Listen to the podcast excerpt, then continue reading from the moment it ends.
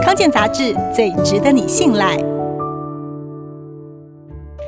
英国伦敦大学分析美国全国妇女健康研究，针对近三千名女性进行十年追踪调查，结果发现，每周至少有一次亲密行为的人，比起同年龄每月不到一次亲密行为的女性，进入更年期的几率足足少了百分之二十八。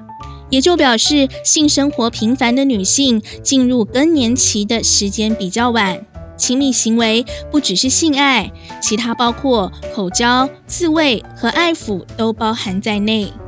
研究员梅根·阿诺特认为，性行为频繁的中年女性更年期比较晚来，可能和身体接收到的讯息有关。他说，如果中年女性很少或是不常有性行为，身体会认为她没有怀孕机会。可能就选择不排卵，转而把能量投在像是照顾孙子等其他能力上。其实，性行为和更年期本来就是互相影响，很难说清楚因果关系。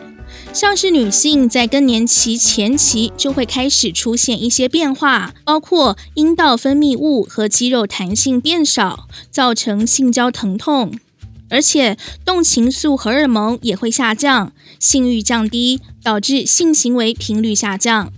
一般来说，更年期大约在四十五到五十五岁左右，四十岁之前属于早发性更年期，代表卵巢早衰，会提早出现热潮红、骨质疏松等症状，